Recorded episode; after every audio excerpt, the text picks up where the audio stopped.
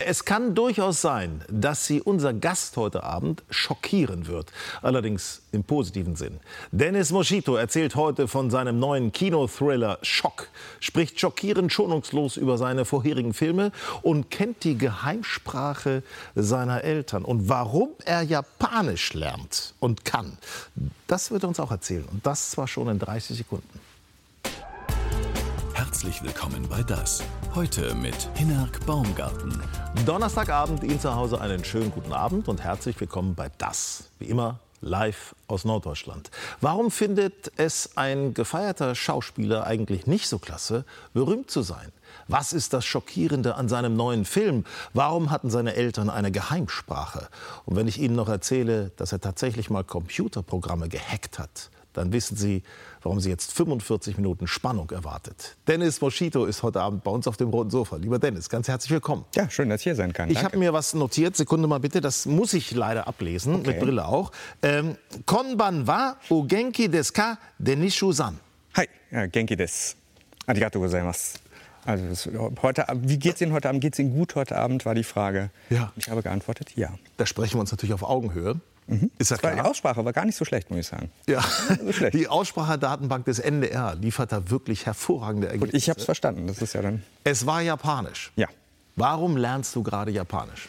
Ach, äh, aus sehr vielen unterschiedlichen Gründen. Zum einen äh, äh, finde ich, klingt die Sprache wunderschön. Ich äh, ähm, habe eine Liebe zu Japan entwickelt im Laufe der Jahre, auch über Filme tatsächlich. Mhm. Über, Was für Filme? Ähm, Kurosawa-Filme, tatsächlich die alten Klassiker natürlich, mhm. äh, aber auch äh, Anime und Manga, muss ich sagen. Japaner haben eine unglaublich schöne Erzählkultur da entwickelt und verballern Geschichten ohne Ende. Und ähm, da gibt es ganz viel zu entdecken. Und dann habe ich angefangen, das Land zu bereisen, ähm, bin einfach habe da ganz viele schöne Erinnerungen äh, und dann dachte ich, hm, ich würde gerne noch eine Sprache lernen mit einer, äh, mit einer anderen Schrift. Und, ähm, und da ich die Schrift auch so schön finde, habe ich damit angefangen. Und da muss ich sagen, als Schauspieler muss ich, äh, also ich meine, mein, mein Erinnerungsvermögen, die Fähigkeit, mir Texte zu merken, ist eigentlich das Einzige, was ich beherrschen muss als Schauspieler. Der Rest ist vollkommen egal.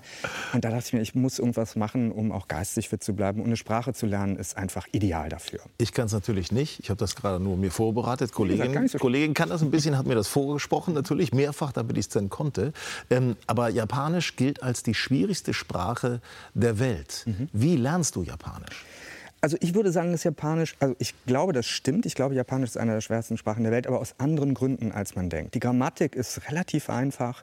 Die Aussprache ist für uns Deutschsprechende eigentlich relativ leicht zu lernen. Es gibt da so ein paar äh, äh, Stolpersteine, aber das ist alles machbar. Das Problem ist, das Hörverständnis zu entwickeln, mhm. weil Japanisch eine sehr lautarme Sprache ist und ganz viel sehr gleich klingt. Also äh, ähm, es gibt Wörter, die haben 40 verschiedene Bedeutungen und da ist der Kontext sehr wichtig. Und da gibt es da gibt's keine Abkürzung. Da muss man einfach ähm, äh, viel hören und das dauert Jahre. Und ich mache das eine ganze Weile und mein Japanisch ist wirklich sehr schlecht. Jede andere Sprache würde ich fließend sprechen. Ähm, und das ist schon, das ist hart. Wie also, machst du das? Also wie bist besuchst du da Kurse oder? Ich habe das mal am Anfang gemacht, aber Japanisch ist auch eine Sprache, die man sehr gut äh, äh im Eigenstudium lernen kann, weil das Internet, also es mhm. ist eine wahnsinnig gut dokumentierte Sprache.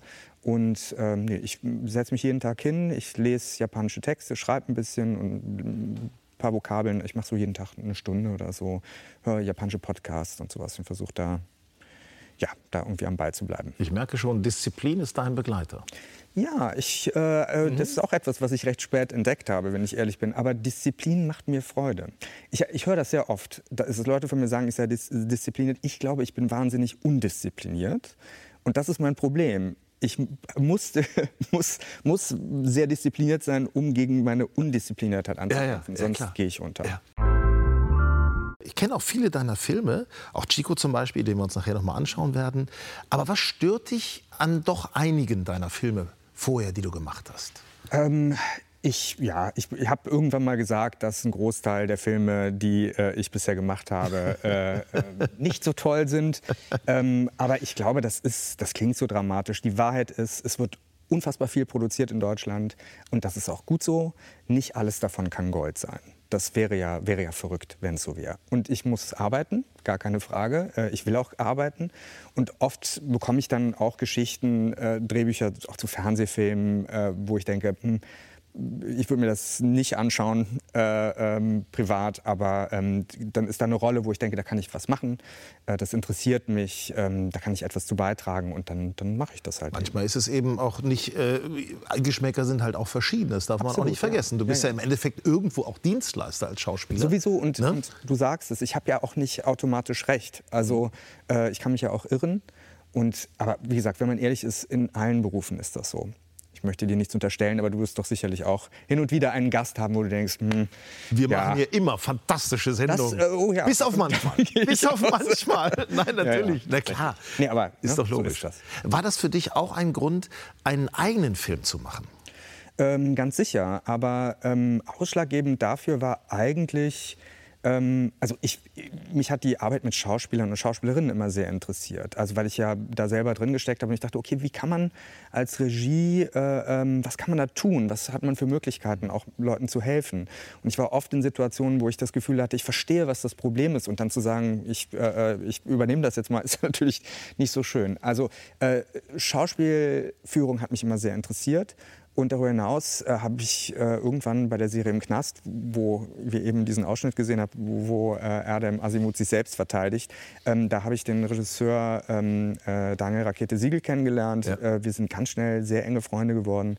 Wir hatten ähnliche Interessen und haben irgendwann einfach gesagt, komm, lass uns einen Film zusammen machen. Und dieser Film ist so ein bisschen auch das Kind unserer Freundschaft. Und das kommt heute in die Kinos. Genau. Heißt Schock, dieser mhm. Film. Es geht um Bruno. Bruno ist ein Arzt, der seine Approbation verloren hat und eher Menschen behandelt, die inoffiziell unterwegs sind. Vielleicht kann man genau. das in etwa so beschreiben. Ja. Ähm, in welche Situation gerät Bruno dann? Also wie gesagt, er behandelt äh, äh, Leute, die ähm, äh, ähm, keine Krankenversicherung haben, Leute aus dem Rotlichtmilieu, ähm, aber eben auch Kriminelle. Und das wird äh, ja, zum Verhängnis. Er gerät da in den Konflikt äh, äh, zweier rivalisierender Banden und droht da zerrieben zu werden. Er bekommt zum Beispiel auch das Angebot, ähm, einen krebskranken Mafiosi ja. zu behandeln, der eine, ähm, eine Therapie braucht was eigentlich völliger, also es übersteigt seine Fähigkeiten bei weitem und das bekommt er schmerzlich zu spüren. Schauen wir uns doch mal ein paar Ausschnitte an. Schock ab heute im Kino. Was machst du in so einem Laden? Die Leute rufen mich an und ich komme vorbei. Was für Leute? Leute, die nicht ins Krankenhaus können.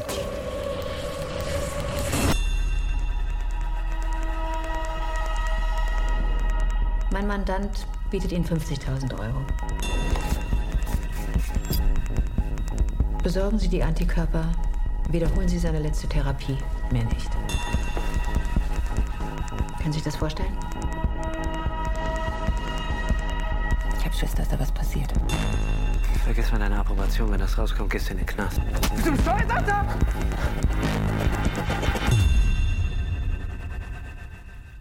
Was willst du machen? Düster, mysteriös, spannend schon allein der Trailer. Äh, Buch hast du mitgeschrieben, Regie geführt, selber gespielt, den Bruno. Was hast du an persönlichen Geschichten da auch mit einfließen lassen?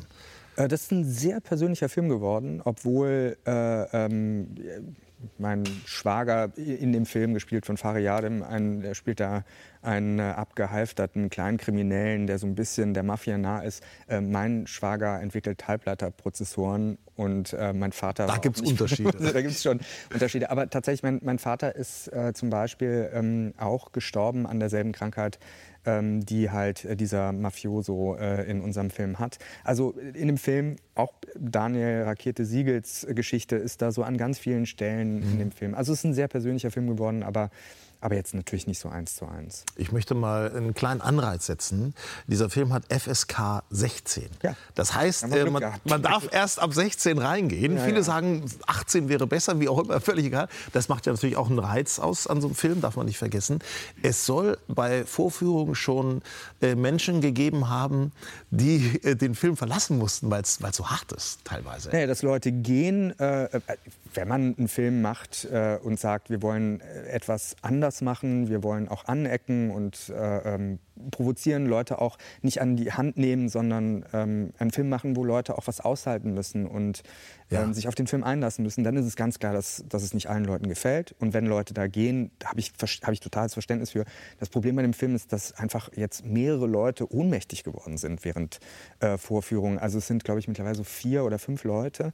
Ähm, zwei davon habe ich selbst mitbekommen. Unsere Premiere musste nach zehn Minuten unterbrochen werden mit Notarzteinsatz und sowas. Das ist natürlich auch komisch, wenn man da so im Kino sitzt und einen Arzt spielt und jemand sagt, ist ein Arzt anwesend. Und ich denke, äh, nicht. oh Gott, oh Gott. das ist ein bisschen unangenehm gewesen.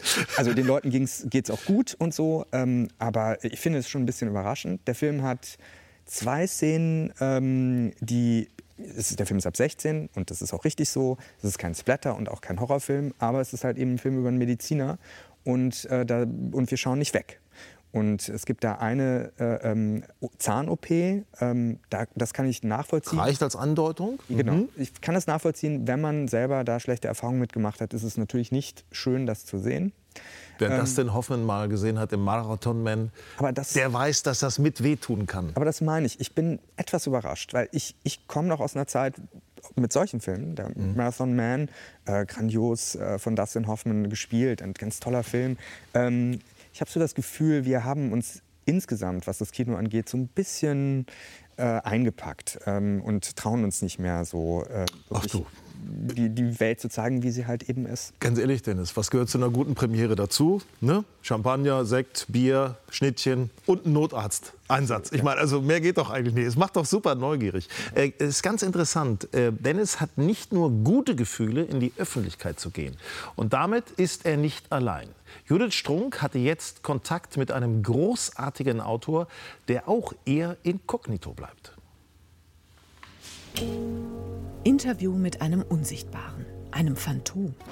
Millionen kennen seinen Namen, aber kaum einer weiß, wie er aussieht. Warum? Walter Mörs, einer der größten seiner Zunft. Seine Bücher, Figuren seit Jahrzehnten gefeiert. Er ist der Schöpfer der Zamonien-Romane von Captain Blaubeer und vom unerzogenen, respektlosen kleinen Arschloch. Was ist es? Es ist ein Arschloch. Ein Phantom als Star. Ein Interview vor der Kamera im Rampenlicht, undenkbar für ihn. Aber wir bekommen eines per E-Mail immerhin. Was genau ist Ihnen nicht geheuer an Interviews? Eigentlich alles. Nicht die Zeit zu haben, sich seine Antworten reiflich zu überlegen und die Tatsache, dass sie anschließend für alle Zeiten im Internet nachzulesen sind, egal wie blöd sie waren. Walter Mörs lässt lieber seine Figuren sprechen, gerne derb und deutlich. Ich hocke meinen Bunker mitten in Berlin. Ich habe Blausäurekapseln und genug Benzin. Er schreckt vor nichts zurück. Nicht vor Hitler, nicht vor den Ikonen der Kunstgeschichte. Lichtenstein, Rembrandt, kein Klassiker ist vor ihm sicher. Fotos vom Meister selbst gibt es seit 30 Jahren nicht mehr. Irgendwann hat das Erkanntwerden überhand genommen. Früher habe ich durchaus noch Fotos von mir machen lassen. In jedem meiner ersten Bücher war eins. Damit habe ich einfach Schluss gemacht und mich auch nicht mehr fotografieren lassen. Zu Lesungen schickt er Christoph Maria Herbst oder Andreas Fröhlich. Autogramme stempelt sein Verleger. Ein Grimme-Preis an Walter Mörs. Und selbst Auszeichnungen lässt er abholen. Wieso eigentlich für Walter Mörs? Was macht er denn so groß? Verkriecht sich hinter seinem Schreibtisch, während ich im täglichen Kampf um die Einschaltquoten die besten Jahre meines Lebens opfere. Herr Mörs, was ist für Sie so schlimm an Prominenz, an Selfies mit Fans? Der Einzige in einem Raum zu sein, den alle erkennen, aber man selbst kennt niemanden. Was ist normal daran, sich mit einem Wildfremden fotografieren zu lassen? Ich finde das gruselig. Gesehen zu werden, viele Promis ziehen daraus Anerkennung. Was erfüllt sie? Hm, Vielleicht die Tatsache, dass sich meine anhaltende Popularität ausschließlich meiner Arbeit verdankt. Wenn meine Bücher über Jahre und Jahrzehnte immer noch im Buchhandel liegen, dann darf man sich schon eher einbilden, etwas richtig gemacht zu haben. Sein aktuelles Buch Die Insel der tausend Leuchttürme natürlich ein Bestseller. Sich Rat zu machen, aus Marketing-Sicht ganz schön clever, oder? Haben Sie bei der Frage gerade mit den Augen gerollt? Nein. Ich freue mich immer darüber, wenn meine Zurückhaltung als Cleverness interpretiert wird. Das reduziert meine Schuldgefühle dem Verlag gegenüber. Sie leben, so viel ist bekannt, mitten in Hamburg. Was steht eigentlich auf Ihrem Klingelschild? Dr. Mabuse. Natürlich. Eine letzte Frage. Woher wissen wir, dass Walter Mörs das Interview gegeben hat und nicht eine künstliche Intelligenz? Weil ich immer noch nicht weiß, wie man sich der KI bedient. Ehrlich. Statt künstlicher Intelligenz setzt er auf intelligente Kunst. Natürlich auch bei seinem Selbstporträt. Also, wir sind beide schlicht begeistert. Erstens ein toller Film geworden, toll umgesetzt, muss man einfach mal sagen. Aber auch Dr. Mabuse steht am Klingelschild. Also, das, da gehe ich jetzt auf die Suche. Da gehe ich auf die Suche, oder? Äh, Walter Mörs ist großartig. Für dich auch? Total, ja, klar, natürlich. Ich meine, das kleine Arschloch, äh, äh, aber auch Captain Blaubeer natürlich, ja. Ich, ja, es ist so. Und, und es ist einfach ein wahnsinnig kluger äh, äh, Mensch. Also es ist ja fantastisch, die Antworten, die er gegeben hat. Und es spricht dir auch so ein bisschen aus dem Herzen. Warum möchtest du nicht so gerne berühmt, bekannt sein? Also äh, ich glaube, man hat da immer eine falsche Vorstellung von, wenn man, also ich, da ist gar nicht so viel Gutes dran. Da bekommt man in einem Restaurant vielleicht mal einen äh, Tisch äh, ohne Reservierung, aber mhm. das ist es ja dann auch. So am Ende. Ähm, ich glaube, wie, wie, gesagt, Walter Mörs hat das schon sehr auf den Punkt gebracht. Äh, Leute glauben einen zu kennen und man kennt sie nicht. Und äh, ich mag meine Privatsphäre. Ich mag es, äh, morgens verkatert in den Supermarkt zu gehen und Klopapier zu kaufen. Das ist äh, fantastisch. Das auch Schauspieler müssen Klopapier kaufen. sollte da jeder Mensch erhalten, ja. ja. Es, es, gab auch einen kleinen Auslöser, meine ich zu wissen, 2003, nach einer Premiere, wo du sehr gefeiert wurdest, wo der ganze Film sehr gefeiert wurde. Und dann warst du allein im Hotelzimmer. Genau, äh, das war zu Verschwende deine Jugend. Äh, ähm, ich Premiere, mein Name wird aufgerufen, ich komme auf die Bühne, ein frenetischer Applaus und sowas. Und das hat sich natürlich gut angefühlt in dem Moment. Und dann saß ich abends in einem Hotel und habe gemerkt, das reicht nicht. Ich brauche mehr. Mhm. Und da ist mir in dem Moment aufgefallen, Moment, also einen besseren Abend als diesen kann man eigentlich gar nicht haben als Schauspieler. Was soll denn da noch kommen? Und da habe ich auch einfach gemerkt, da ist die, zu versuchen, dieses Loch damit zu stopfen, das, das diese Einsamkeit oder sowas, das, ist, ähm, das führt in eine Katastrophe. Man, man, muss halt irgendwie schauen, dass man äh, das Glück woanders sucht und nicht in, in Prominenz sowieso nicht. Da, da gibt es nichts, nichts zu finden. Als du Schauspieler werden wolltest, das liegt ja noch ein paar Jahre vorher, vor diesem Erlebnis. Hattest du da schon das Gefühl, Mensch, das wäre ja auch schön, wenn ich in Hochglanzmagazinen abgebildet werde, wenn ich mal auf dem roten Sofa sitzen kann? Und, weißt du, also, Natürlich, ja. Ne? Ist schon eine Triebfeder gewesen? Ja, mit Sicherheit. Also berühmt zu werden damals, ich habe mir das wirklich ganz fantastisch vorgestellt. Und das war natürlich auch ein Stück weit ein Minderwertigkeitskomplex. Aber ich habe ähm, in der Schule angefangen, Theater zu spielen und habe da Kabarett äh, zu spielen. Ich stand auf der Bühne und habe einfach gemerkt, okay, das liegt mir, es macht mir Freude. Äh, Leute mögen, was ich mache. Ich mhm. gehe da einfach weiter. Und mehr und mehr ist dann ist daraus einfach wirklich die Liebe an dem Beruf hat dann, hat dann überhand genommen. Ja, du hast dann viel so Theater gespielt, warst auf der Bühne zu Hause und dann kam 2001, kam dann tatsächlich dein, dein erster Kinofilm, äh, Nichts bereuen. Daniel Brühl, damals ja auch noch sehr jung, darf man mhm. nicht vergessen. Bei Daniel Brühl habe ich eine kurze Frage an dich. Ja. Redet der eigentlich viel, wenn man sich so mit ihm unterhält?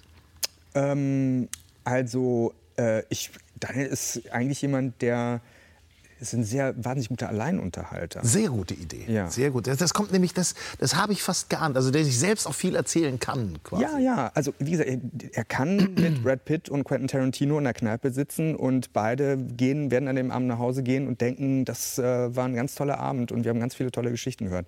Das ist, äh, Daniel ist, ist sehr gesellig Aha. Ein sehr lustiger, äh, ganz toller, toller Mensch. Ja, weil der Daniel ähm, hat uns äh, einen Gruß geschickt mhm. und ähm, der ist in Originallänge gefühlte zehn Minuten lang. Und wir haben das ein bisschen schneller vorlaufen lassen, damit das zeitlich zu uns reinpasst. Liebster Dennis, amigo mio. Ja, da dachte ich an unsere WG-Zeit. Ähm, natürlich. War eine intensive Zeit. so aufeinander drauf. Und sofort fiel mir ein, mit was für einer Leidenschaft du dich schon immer in Projekte reingestürzt hast. Deshalb war es natürlich auch nur eine Frage der Zeit bei deiner Liebe zum Film, dass du deinen ersten Film machst. Und natürlich äh, ist das auch wieder ein kluges, packendes, wichtiges Werk geworden. Jedenfalls, ähm, ti amo, amico, te quiero. Oder wie man bei uns sagt, ich hab dich lieb. Böts, Böts. Ähm, Es geht noch noch eins, wir müssen uns öfter sehen. Und äh, ich würde mir sehr wünschen, äh, vielleicht mal eine Nacht in Köln. Vielleicht darf ich ja noch mal bei dir schlafen. Dann können wir die ganze Nacht quasseln. Haben uns mal wieder, wie früher. Und nachdem ich abgehauen bin morgens, wirst du dich fragen, wo sind denn meine ganzen schönen neuen Socken? Mach's gut. Das ist wirklich, das ist schön. Oder? Ist mal ganz ehrlich. Äh, Das war sehr, sehr lang. Also was er da so alles erzählt Das hat. würde ich gerne in ganzer Länge. Das Selbstverständlich. Selbstverständlich. Stellen wir dir zur Verfügung, natürlich. Ähm, aber erzähl mal, ihr habt zusammen in einer WG gewohnt. Wie, Genau. ist, das, wie ist das entstanden? Ähm, ich habe Daniel auf einer Party kennengelernt.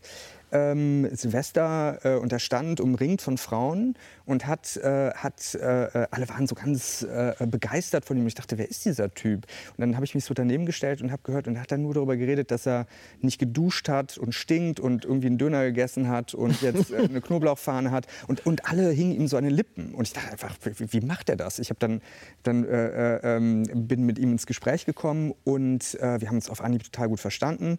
Äh, ich habe ihm gesagt, dass ich eine Wohnung, also dass ich ausziehe äh, und ich äh, eine Wohnung suche. Er meinte, dass sein Mitbewohner auszieht und dass er sich bei mir meldet.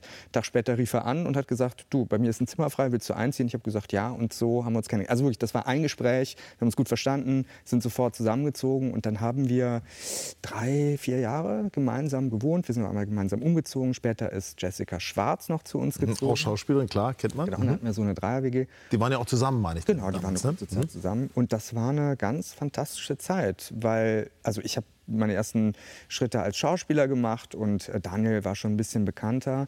Bei Daniel war es auch aus meiner Perspektive immer klar, dass er durchstarten wird. Also Mhm. es, ich, für mich war das keine Überraschung, dass er so einen Erfolg hatte. Aber es war eine, war eine total schöne Zeit. Und das mit den Socken, das müsstest du noch mal kurz erklären. Hat er die Daniel- etwa immer geklaut? Daniel oder? hat mir wirklich andauernd meine Socken geklaut, ja. So. Das, war, das, wurde, es wurde Sport auch irgendwann für ihn. Er hat das irgendwann gerne gemacht. Schön. Ein Schock sozusagen, wenn die Socken nicht da sind. Übrigens, Schock kommt auch in die Kinos. War Bob Marley Teil deiner Jugendmusikkultur? Ja, man kam ja natürlich nicht dran vorbei. Reggae war nie so wirklich meine Musik. Also ähm, äh, deshalb nicht wirklich. Und mittlerweile bist du ja auch Synthesizer-süchtig. Ah, ist ja. das richtig formuliert? Synthesizer-süchtig. Ich, ich interessiere mich für elektronische Instrumente. Ja. Und äh, ähm, habe da so eine kleine Obsession, ja, tatsächlich. Ich, das, das kennt jeder, der, der elektronische Instrumente besitzt, dann, dann, dann will man mehr haben. Äh, ist doch ganz klar, der nächste Film, den du machst, da schreibst du auch die Filmmusik. Ja, ich hatte aber jetzt bei Schock so einen guten Filmmusiker, äh, den äh, Musiker Heinbach, ähm, ähm, den kann ich nicht einholen. Also und sollte ich weitermachen, was ich denke, dann wird Heinbach weiterhin auch Musik für meine Filme machen. Dennis, ich finde deine Familiengeschichte wahnsinnig faszinierend. Mhm. Deine Mutter stammt aus der Türkei, wurde dort zwangsverheiratet, ist dann äh, nach Deutschland geflohen, kann man wirklich so sagen. Ähm, dein Vater ist äh, als 19-Jährige von seinem Opa von Sizilien oder von seinem Vater von Sizilien nach Deutschland geholt worden. Wo haben die beiden sich kennengelernt? Äh, die beiden äh, haben bei der Bahn Züge geputzt. Mein Vater ähm, hatte sich da schon so ein bisschen hochgearbeitet, der war Vorarbeiter und meine Mutter war einfach Putzfrau in der Putzkolonne. Und äh, da haben die sich, sind die sich so hin und wieder mal begegnet und irgendwann hat mein Vater dann den Schritt auf sie zugemacht und das ist anscheinend gut gegangen. So, jetzt äh, sage ich mal auf der einen Seite äh, geborene Türkin, geborene Italiener. In welcher Sprache haben die beiden kommuniziert?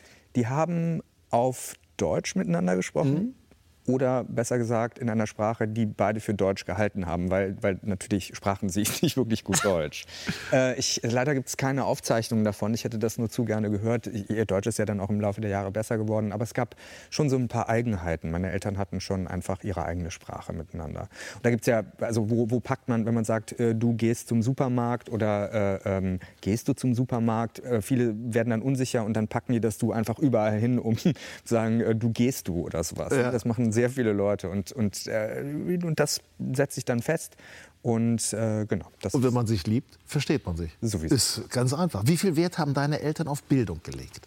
Äh, sehr viel. Also auch ganz besonders meine Mutter, die äh, sehr darunter gelitten hat, dass sie selber wenig Bildung genießen konnte äh, ähm, und äh, ähm, hat schon sehr viel Wert darauf gelegt, dass meine Schwester und ich äh, ähm, ja, erstmal das Abitur machen und auch studieren.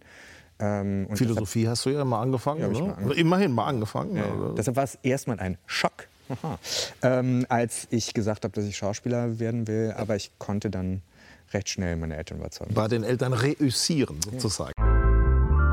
Ja, wie gesagt, ich habe denen relativ schnell klar gemacht, dass ich einen Weg finden werde, da halbwegs von leben zu können konnte dann was vorweisen und dann waren die beruhigt. Das ist doch schön, das ist doch, das ist doch ganz toll. Ähm, man glaubt es nicht, aber Dennis könnte wahrscheinlich Ihren Computer zu Hause knacken.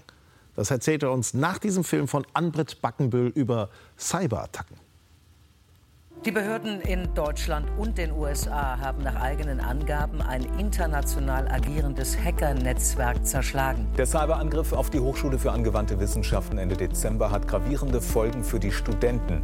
Anfang März waren die gehackten Daten im Darknet aufgetaucht. Die Zahl von Angriffen nimmt weiter zu und die Anzahl von Schadprogrammen, die versuchen, in Computernetzwerke einzudringen, wächst auch ständig. Im Fokus von Hackern stehen dabei längst nicht mehr nur Unternehmen oder Kommunen. Auch Privatpersonen sind immer häufiger Zielscheibe. Die Cyberattacken starten oft per SMS, Messenger oder täuschend echt aussehenden E-Mails, wie Informatikexperte Hannes Federath erklärt. Wir haben hier beispielsweise mal zwei Spam-E-Mails, die darauf hindeuten, äh, dass eine Postsendung ähm, liegen geblieben ist. Und dann hat man so einen Link, auf den man dann klicken kann. Und da wird man dann typischerweise auf eine Seite geleitet, wo dann Schadsoftware drauf ist.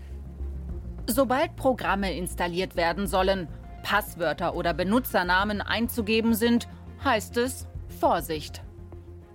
Leider ist es heute nicht mehr so leicht möglich, Fake-E-Mails zu erkennen.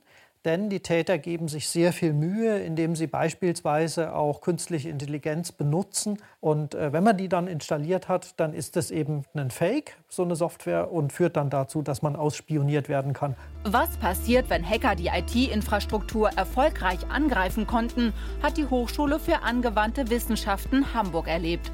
Office-Anwendungen, Telefonie, Zugriffe auf E-Mails. Nichts funktionierte mehr im vorletzten Jahr noch immer wird nachgerüstet. Beispielsweise jetzt zum Start des Sommersemesters 2024 die Einrichtung eines ganz neuen Active Directory. Ein Active Directory regelt ja den Zugang zu einem Netzwerk, schützt auch vor unbefugtem Zugriff. Während für Privatpersonen der Identitätsdiebstahl die größte Bedrohung darstellt, ist es für Wirtschaftsunternehmen die sogenannte Ransomware. Auch für Staat und Verwaltung ist sie das größte Risiko. Ransomware ist eine bestimmte Sorte von Schadsoftware, die dem Zweck dient, den Rechner des Opfers zu verschlüsseln, möglichst auch alle Netzlaufwerke, vielleicht auch alle Backups, mit dem Ziel, das Opfer zu erpressen. Es gibt dann einen Schlüssel, den kann man dann typischerweise gegen Lösegeld erfahren und kann dann seinen Rechner weiter benutzen. Die Täter können auf diese Art viel Geld verdienen.